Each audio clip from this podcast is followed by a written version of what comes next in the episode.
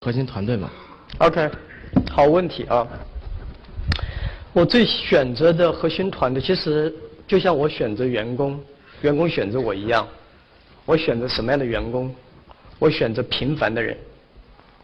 什么是平凡的人？就没把自己当精英的人。我不喜欢那些精英，精英眼睛都长在这儿。我不喜欢那些把自己看得很聪明的人。我觉得有的人说我智商特高，一般说自己智商高的人情商都低。因为我们这世界没有一个人可以真正做成事，你离得开谁？边上很多人在帮你，所以我要找的员工是平凡的人。什么是平凡的人？有平凡的梦想。我找的员工首先他是要有梦想。什么是梦想？不是为社会主义奋斗终身，改变全人类。个人的梦想，那就是我要买房买车，我要娶老婆，我要生孩子。这是人最基本的梦想，因为这些梦想真实，为自己所干。我觉得这样的员工我喜欢，实在。在自己完成情况下说，我也可以为别人干点事儿，这样的员工特别实在。所以呢，我十八个团队的人，基本上我没有发现一个说是包括我在内，说我们特别出息、特别能干。我们都是平凡的人，平凡的人在一起做一件不平凡的事。什么是伟大的事？伟大的事就是无数平凡、重复、单调、枯燥的做同一件事情。你就会做成伟大的事情。所以我们十八个人就这样。我从来没去所谓我是怎么培养他们，换句话说是互相的。他们培养了我，我培我跟他们一起共事，我觉得毕生荣幸，能够跟他们共事，因为他们信任了我。很多人在公司里经常问的是：我缺资源，假如我有这样的人，假如我有这样的设备，假如我这样的东西，我就会了不起。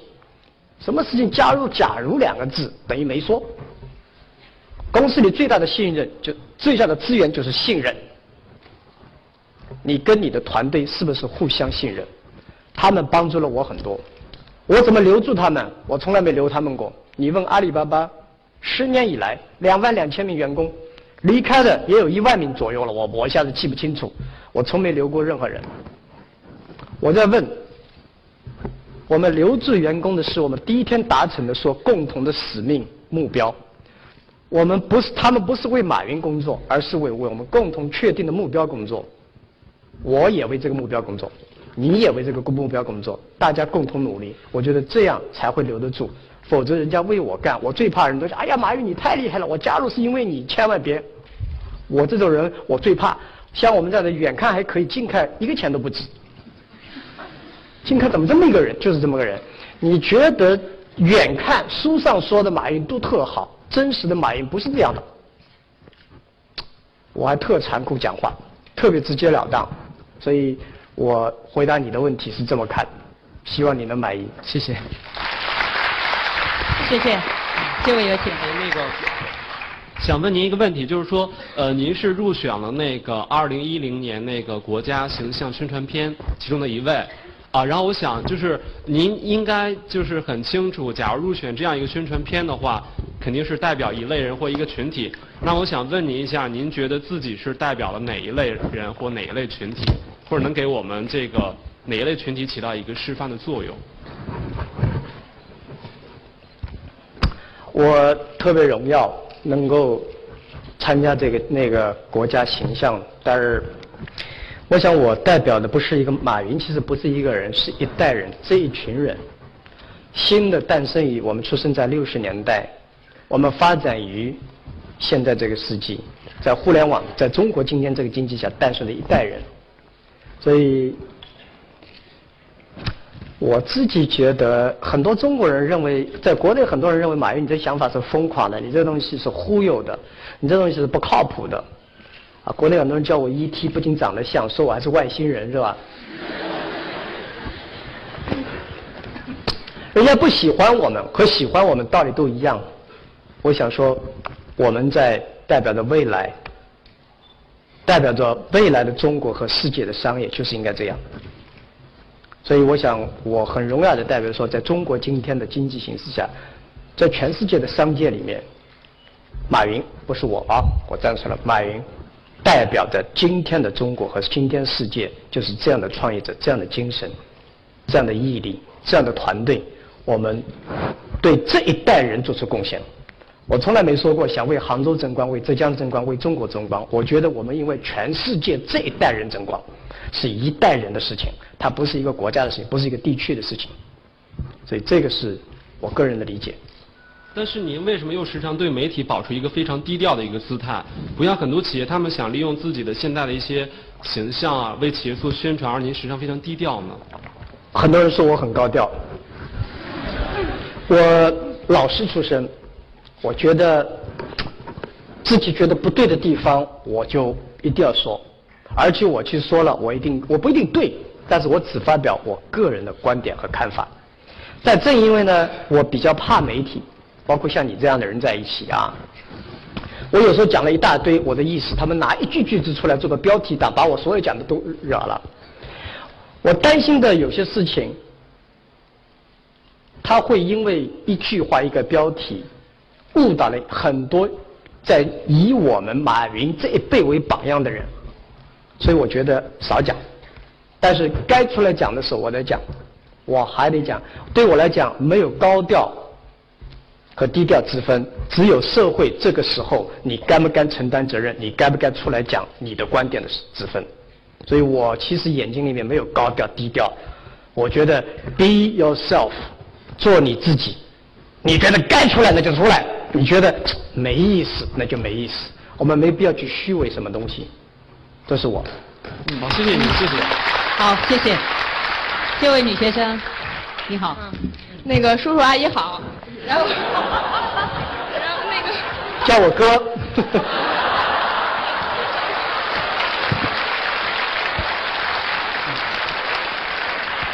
啊，那个，请允许我向哥表白一下。然后那个。因为那个，哎呀，我要下去了。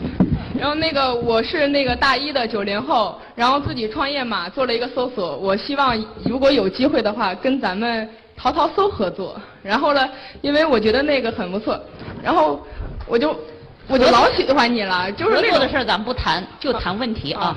然后，然后还没表白呢，就是就是，啊，我就当时说没听清嘛，就就就特别那种。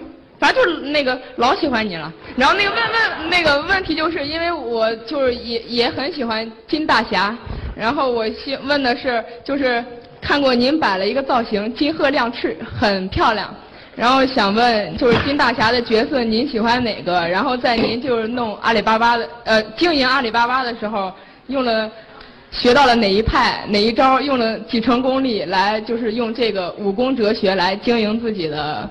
嗯，事业、爱情、生活，然后，大姐，我觉得挺好。我觉得九零后问问题就应该这么问，对吧？他如果问问题像我们这个年龄的问问题，就麻烦大了。社会的进步就是永远敢问敢想，并且以积极的去看待。你怎么处理爱情的？怎么处理工作的？这就对了。啊，谢谢你的问题。啊，我在金庸小说里最喜欢的人物是风清扬。风清扬。啊，我的笔名曾经用过，在就叫花名。我们公司内部很多有花名，我的花名就是风清扬。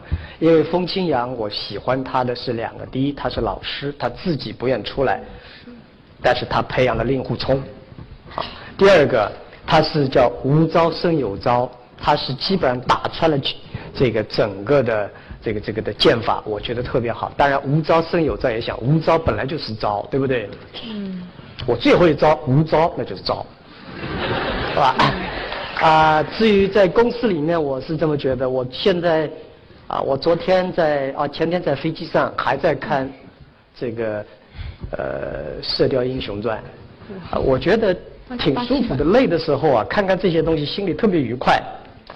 然后呢，我现在喜欢的是太极拳，啊，啊，我觉得这个中国的文化最强大的文化是在于太极的阴阳变化。其实很多老外专门研究我的所谓的打法，我他们前几年我所有的商业东西，他们说你早上讲的话，晚上就会到我办公桌上。我说我自己也没搞清楚，你也别研究了。现在我慢慢觉得，其实我是从中国的。这个太极的哲学思想中，用企业来阐述这种哲学思想，啊、所以我觉得挺快乐的。啊，行，谢谢谢。谢然后那个您，那个我感觉您是一个传奇嘛，然后您喜欢听那首歌吗？我喜欢。可以吗？这位小朋友，反正你既然叫我阿姨啊，你这位小朋友，哈哈。呃，我觉得问题应该给其他的，嗯对其他的朋友，好好吧？谢谢谢谢哎，谢谢你。我啊挺喜欢传奇的，嗯，但我不是传奇，我是平凡的人。我最怕别人把我看了像圣人啊、导什么教父啊晕了。我们我跟大家没什么区别，绝不是因为是淘宝和阿里巴巴给了我光环，不是我给淘宝、阿里巴巴、支付宝光环，是两万多名员工帮了我，绝不是我帮了他们。所以希望以后永远大家觉得我们都一样，事实上我们本来就一样。我只是比你们早生了几年，我经历了个好的时代，我有一批好的朋友，我有很好的一群人在帮我，我才会这样。你们也会，十年以后，只要你说我也愿意这么去努力，肯定可以，好吧？没什么传奇的。好，嗯，谢谢你，这位。好的，云哥您好，我是从武汉赶来的九零后大学生，我的专业是电子商务。我记得当初在选择这个专业的时候，有很大一部分原因是因为您。可是就在我进入大学的第一个月的时候，我的师兄告诉我，马云是不招电子商务的学生的，然后顿时让我感觉到很郁闷。那么可否请您先小小的证实一下，是不是这是不是真的？我不知道你师兄是哪儿听来的，啊，如果要没有这句话的话，那一定是媒体误导了我们。媒体误导事儿多了，经常误导我呢。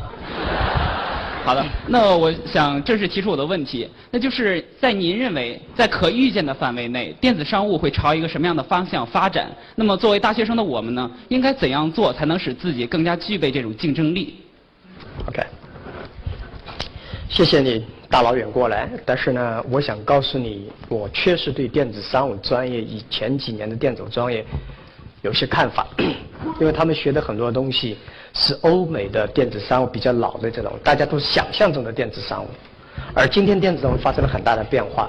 我希望很多学生再去实践，去看看中国本土的。其实中国的电子商务的发展远远超过了欧美。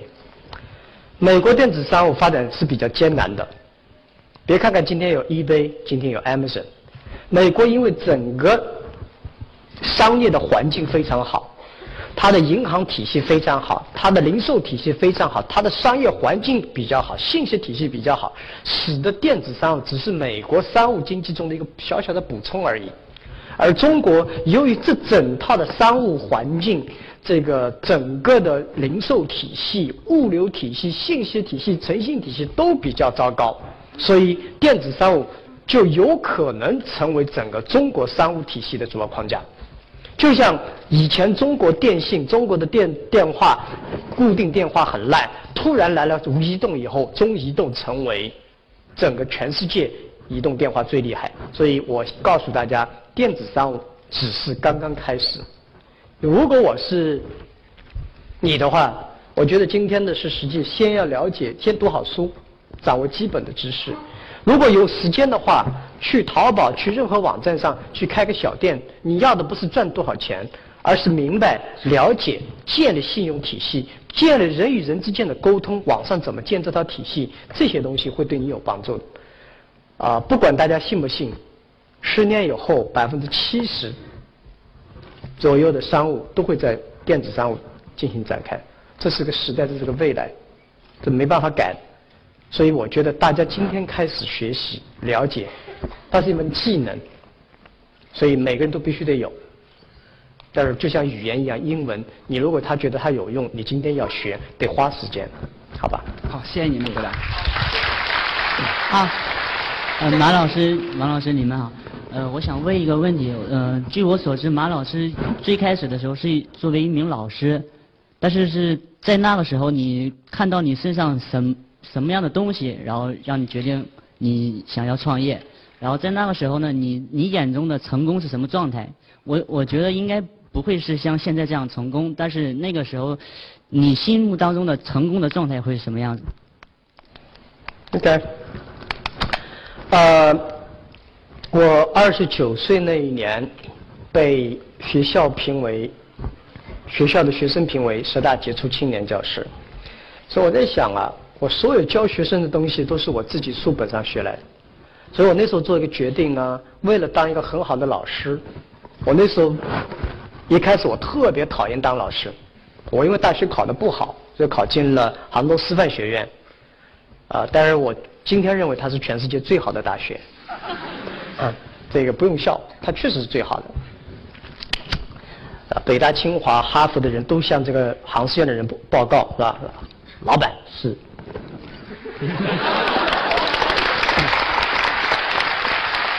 所以我教了六年书以后，我突然爱上这个这个学校。爱上教书了，所以我那时候缔造出来的一个想法，一个很单纯的想法，我就想到社会上花十年时间办一个企业，然后再回学校去教书，我相信我会更受学生欢迎，这是我单纯的想法。第二，我也在证明一件事：，假如能马云能够成功，中国百分之八十的年轻人都能成功，啊，这是我当时很纯粹的想法，不是说我想挣更多的钱。当然，榜样，我跟所有在座人犯过的错误是一样的。榜样肯定是比尔盖茨、李嘉诚。但是，时间越长，我才发现，他们不是我们的榜样。没法学习比尔盖茨，没法学习李嘉诚，他们太大太强，你也根本不知道该怎么学了。真正的榜样一定在你附近。如果你刚开始做小店、开小饭馆，你的榜样就是你们斜对面那个小饭馆。他为什么门口排那么多队，而我们家就是服务员比客户多？他是你的榜样，榜样是一点一点一滴的学上去。所以，我绝对没想过，我有机会能够站在这儿，我有机会被很多中国年轻人所欣赏、所理解、所支持，所以。啊，我是没想到，但是我知道那时候有一点是肯定的，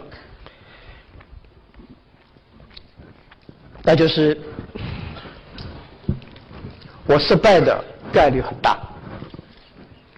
但是我问，我跟自己讲了这句话：，即使我失败了，我回到大学教那些失败的经历，我还是最好的老师。我是真这么自己讲。哦，那可不可以可不可以理解，就是说，在你想到失败之后，呃，你还会有可能有机会回到你的学校去教书，所以说你有呃后退的通道，对后后退的。人永远有后退的通道。我们来这个世界，一定要搞清楚。我如果你害怕，刚才有人问我恐惧什么，我真没恐惧什么。如果我觉得人生是一个经历，不管你多牛。你一你一辈子也就三万六千天的旅旅程，你到这个世界不是来做事业的，不是来成成就宏图大业，你是来生活的。在生活中，你见了那么多同学，那么多朋友，那么多同事，有父母，有太太，有孩子，这是人生中很多的经历。这些痛苦的东西也是经历，看清楚了就这么回事儿。回去离开这个世界的时候，我没后悔。这个。如果社会、世界、缘分给了你很多机会，可以做很多事情，enjoy it。嗯，谢谢马老师，对不对？谢谢那边的那位同学啊，稍微等一下，我想请坐在我们这个前排、坐在地下这个几位同学，他们至少有两位站起来走到那儿去提一下问，来奖赏他们。他们真的很辛苦，你们坐在凳子上，他们坐地下，好吧？可以吗？好，两位啊，一边一位，一边一位。那个机会已经被人占了。好的，谢的，好，谢谢，谢谢。好，你请。马大大您好，我是来自天津工业大学的一名学生。嗯，我是一个敢问敢想的草根公益创业者。我有一个项目，它很难赚钱，但是它能够帮助不少人。它存在的每一天会给一些人希望。项目能改变很多人的生活与命运。它能够复兴校园高校校园文化，是做一个我要做的是一个立体化的多功能 BBS，引导全国青年健康成长的活动平台，配合线下的社团模式，充分调动学生参与实践并服务青年，聚集青年力量。你的项目就是说很有意义，然后你的问题，谢谢。你你的问题什么？你的问题是什么？我想做您朋友。OK。做我的朋友，我就跟你讲实话。您刚才这个，您这个问，你这个计划是 too perfect to be true，你几乎涵盖了所有的东西，所以我们是朋友，创业一起在路上，但是呢，回到基本点，你到底想做什么，想清楚了，永远不要超过三个三个想法。所以你刚才说我可以这样，我可以这样，感觉像胡总书记做报告似的，全胡主席报告也没你那么长，那么复杂，对吧？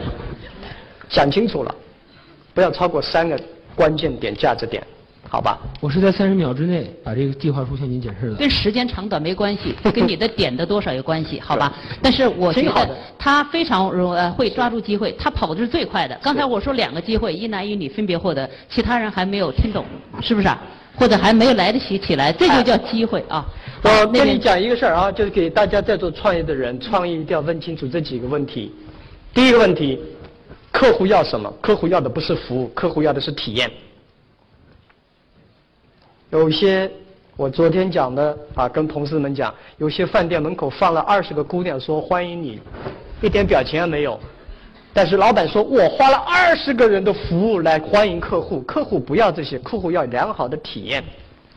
如果你的产品，你要问你给客户带来什么价值；如果你是公司，你要问你给社会带来什么贡献。这三个问题想清楚，简单一点，事情就解决掉了，好吧？嗯，谢谢。好，我们今天在直播的时候，还有一位分会场那边正在也在观看，同时也有问题。我们有一位同学代表那那个地方的七八百人提问题，那你先请好吗？嗯，好。马云老师您好，嗯，今天茂大同学在这呢，不光有呃一千三百名观众，而且在分会场也有七八百名观众在收看您的现场直播，这是来自他们的问题。然后第一个问题是，您如何解读“信念”这个词？是否有怀疑过自己的时候？在怀疑自己的时候，您又是如何克服的呢？OK，呃，有没有怀疑过自己？我是经常怀疑自己的。我怀疑自己，但不怀疑信念，因为信念和自己有时候是不一样的。我怀疑自己这事儿做的对不对，但是信念，我的目标我从来没怀疑过。阿里巴巴成立说让天下没有难做的生意，这是我们的信念，这信念不会错。但是我做的对不对，是不是按照这个路？我经常要怀疑，然后我不断来拷问自己。什么是信念？我这么信，就是感恩。信仰啊，信是感恩。我觉得真是这么回事儿，我没有理由成功，阿里巴巴也没有理由成功。我们我们走到现在为止，活下来，而且做的不错，我觉得有很多很多人帮了我们。第二个仰，信仰的仰就是敬畏，很多东西你不知道，但是你敬畏它，所以我。和我的团队充满着感恩，很多人把它当以前我也会说，十年以前我说感恩的时候，我也像口号一样。现在是我真觉得，我们怎么会那么好运气？我真觉得冥冥之中有人在帮我们，我不知道是什么，但是这是我的理解。做事，有人也问过我，怎么样把握运气？运气从哪里来？如果你有感恩，运气就会来；如果你有敬畏之心，鬼神就会避开。所以这是我的理解。嗯，谢谢。然后还有另外一个问题是跟我们学校有关的，我们是对外经济贸易大学，所以我们非常关注现在对外贸易的形势，而且认为中小企业呢也在面临这样一个困境，而且呃。阿里巴巴呢也一直是以中小企业为主要的服务对象的。我们想问马云先生，就是您认为您能够为现在中小企业摆脱困境做一些什么努力啊，或者制定一些什么样的策略吗？啊、你这个问题问联合国秘书长，他也做不到。但是呢，我们每个人做，即使做一点点就够了。啊、我其实阿里巴巴 B to B 就围绕中小去做，有一万两千多名员工，我觉得我们大家都很努力，再往前做一个个的产产品。金融危机的时候，跟今天我们都一样，我不断在为他们呼吁，不断在做个努力，但是你不可能解决，就像就像昨天有人问我，马云你怎么为我们西部、中西部贫困地区做点什么？这事又搞大了。我不知道该怎么回答。我们一直在努力，但是我们毕竟我不是政府，所以我提的想法是公益的心态、商业的手法。商业的技能有工业的心态，我们今天很多人是商业的心态、公益的手法全做乱掉了，所以我觉得一点点会好起来的。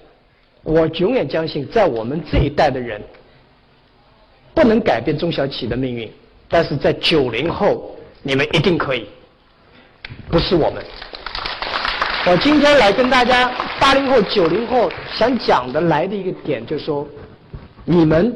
会为我们这一代的人做出非常骄傲。你们为我们会会找回中国的价值体系，找回真正未来中国的发展，不是我们这一代。我们这代人当然，我们这代人也很努力，但是你们会做得更好。我充满相信，一代永远胜过一代。我只是尽我这一代最大努力，但是你们这一代的人，八零后、九零后，你们。有权利抱怨，但你们没有资格抱怨。今天我们这代人，我们有资格抱怨，但我们没有权利抱怨。我们应该去改变它。你们十年以后、二十年不看你们了。今天你们抱怨，全瞎抱怨。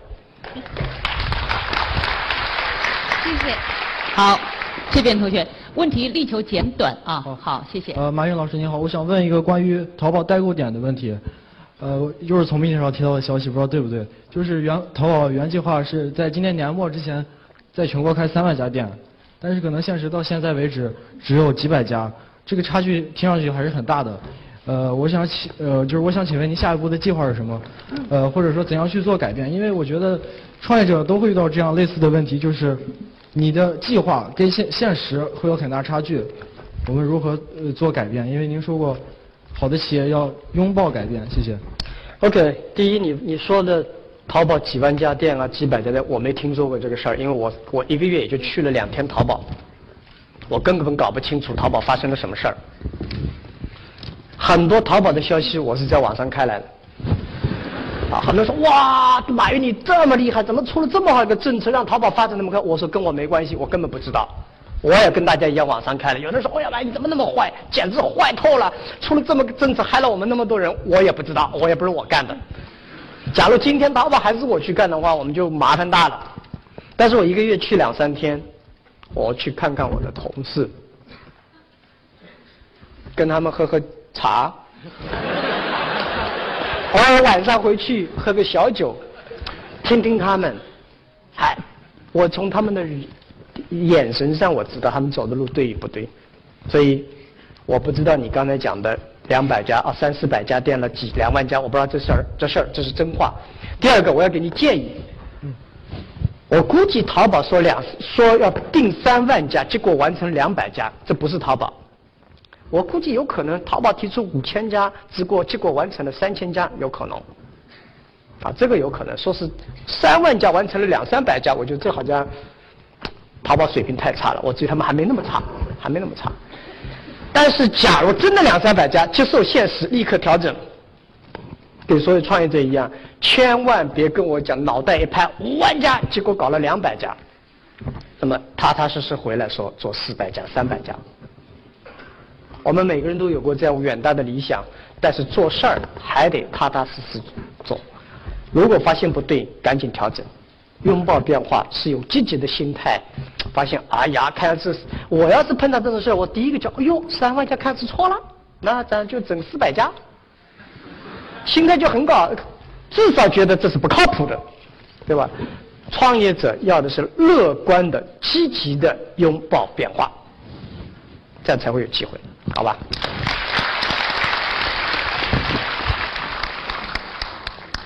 啊，马老师您好，抢过来的机会，不好意思。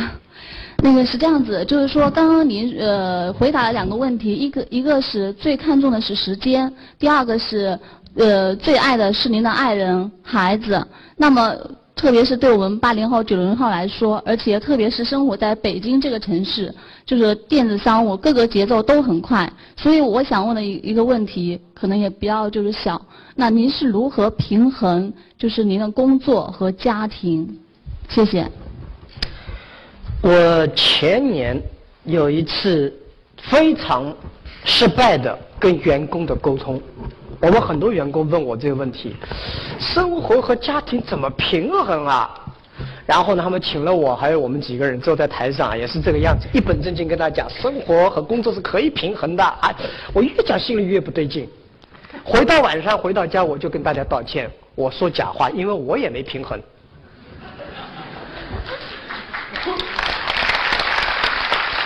我是真没平衡。后来我发现，真正的创业者是平衡不了的，也不应该去平衡。你如果选择了创业这条路，选择了希望往前走，你就没办法想平衡。你只是把自己、把生活和工作融融为一谈之间，如何能够里面获得乐趣而已。所以我告诉大家，创业是很艰辛的。今天谁告诉我说我可以把工作和生活分得很开？我相信这是职业经理人，我也不相信他的企业会做得好。我是坐在马桶上冲着淋浴的时候都在想工作，我晚上做梦的时候想的也是这事儿，但是我觉得快乐，我得到家人的支持，他们也知道，假如我不想的话，我他们也会不幸福，他会觉得你每天回到家看着他们，你怎么办呢？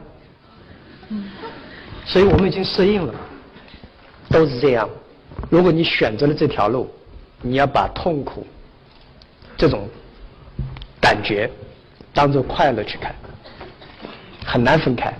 I'm sorry，已经在路上了，你就只能走下去了，要不你就离开。这是我只是我相信很多人 pretend 告诉你，我告诉大家，李嘉诚现在还是每天早上忙死忙活的在忙，盖茨也一样。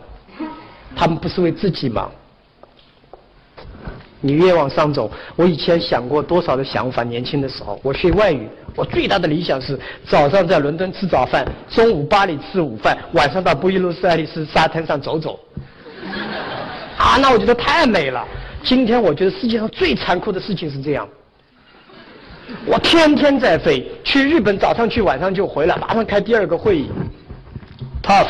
以前有人说马云，你老板做的不够大，公司做的不够大，公司做大以后你肯定很轻松。现在越大越累，越大越累。不，你最后明白，你所想的不是你要的，你得到的不是你想的，但是你今天把你得到的好好去欣赏它，这是福分。你可以为别人、为大家，包括为你自你为自己带来快乐，为别人带来也挺好的。想清楚，这是你的命。我想清楚了，真的。谢谢。马先生你好，我今天穿着一身从淘宝买来的衣服，来问你一个问题。呃，您十年前有你的设想，用电商改变整个中国人的生活。从我们一般人来看，三个字可以形容：假、大、空。假大空这三个字说出来很容易。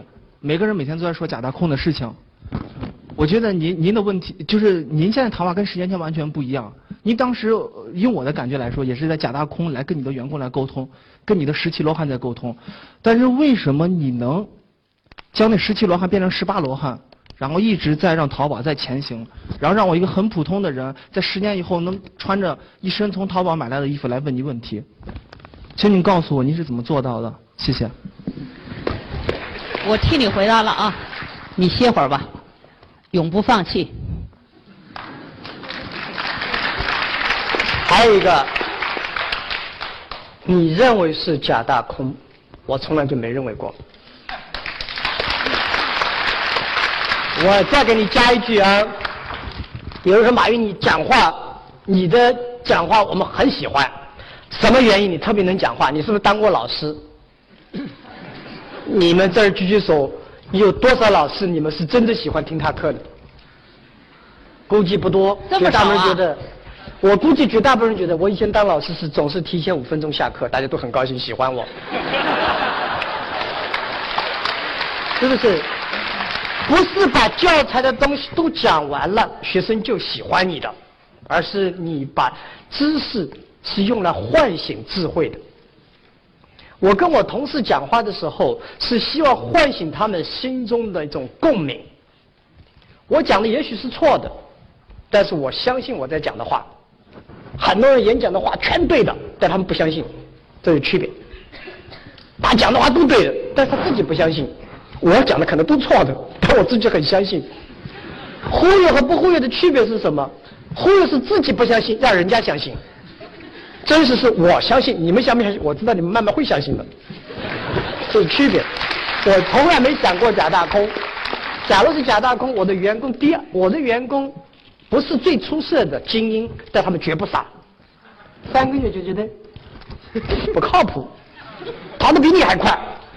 所以我觉得，假如十年以后，我十年以前到今天我还是这么在讲话，说明没那么假，也不空，只是。我们看到的是愿景，我是为未来工作的，我绝不为今天工作。如果你们创业者要想做这条路，所有在座的八零后、九零后，你们的时代还有十年以后的事儿，不是今天。我们淘宝的时代不是今天，淘宝的时代是二十年以后的淘宝。我们再看看今天的录像，它会变成怎么样？这是我今天在努力的事儿。所以，所以我想稍微延伸一点啊，呃，不能延伸了，对不起，这个 再延伸，其他人就没有机会了。谢谢你啊，好，呃，这边和这边的朋友就后面不要再加人了，因为我们已经交流很长的时间了，你们把问题力求缩短一点，谢谢你们。哦，非常幸运。哦，是这样的，呃，其实我个人对您这个怎么成功这个经验呢，我不是很感兴趣，我就是。啊，主要当然我主要就是说，对您这种精神啊，一直是影响着我。您以前也说过，这个把痛苦当做快乐去欣赏。哎，我最想问的问题就是说，假如说有一天您把阿里巴巴做没了，淘宝网做没了，您打算怎么去赚？这是我问题。我打算怎么去？您打算怎么去做？您有什么规划？我把阿里巴巴和淘宝怎么做没它是吧？不是，我就是我的意思就是说，如果有一天您把阿里巴巴给做没了，您有什么？您打算怎么去办？就是说，后来的事情。你说把痛苦啊，去就痛苦当欢乐去欣赏。对。那你把淘宝和阿里巴巴做的没了，你还能不能这样去欣赏？嗯，对，是这样。OK，我还没愚蠢的把阿里巴巴、淘宝做没了啊。但有一点，啊，这儿讲这个呢有点空和悬，但是我在公司内部去年讲过，阿里和淘宝前十年从无做到有。未来十年要从有做到无，这个无是什么概念？这个无叫做无处不在的概念。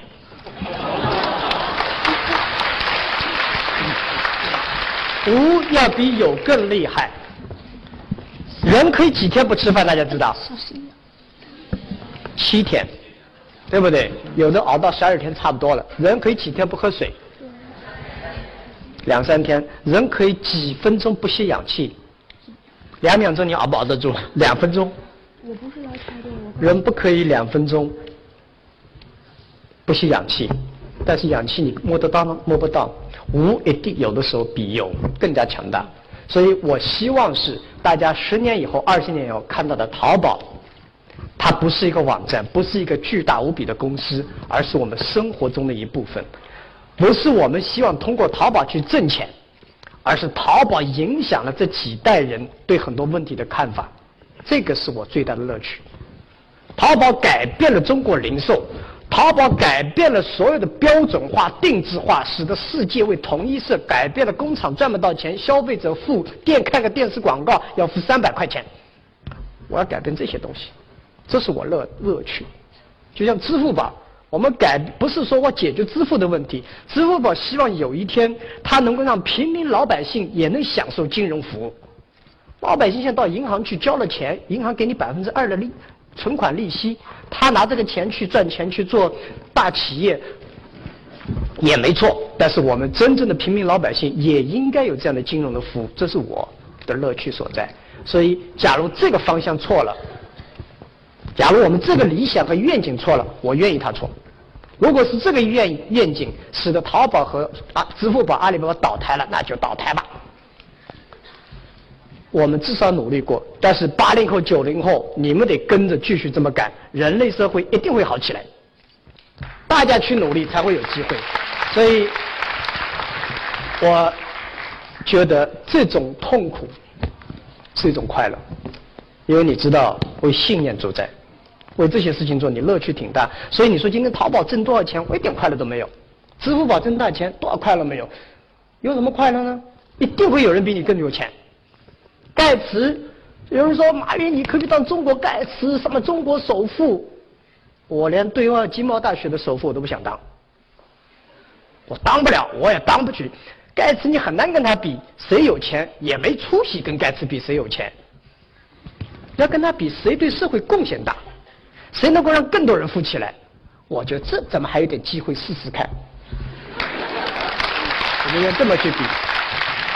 这是我的看法，反正乐趣就在这儿，对吧？但完现这个，要完成这个是挺辛苦的。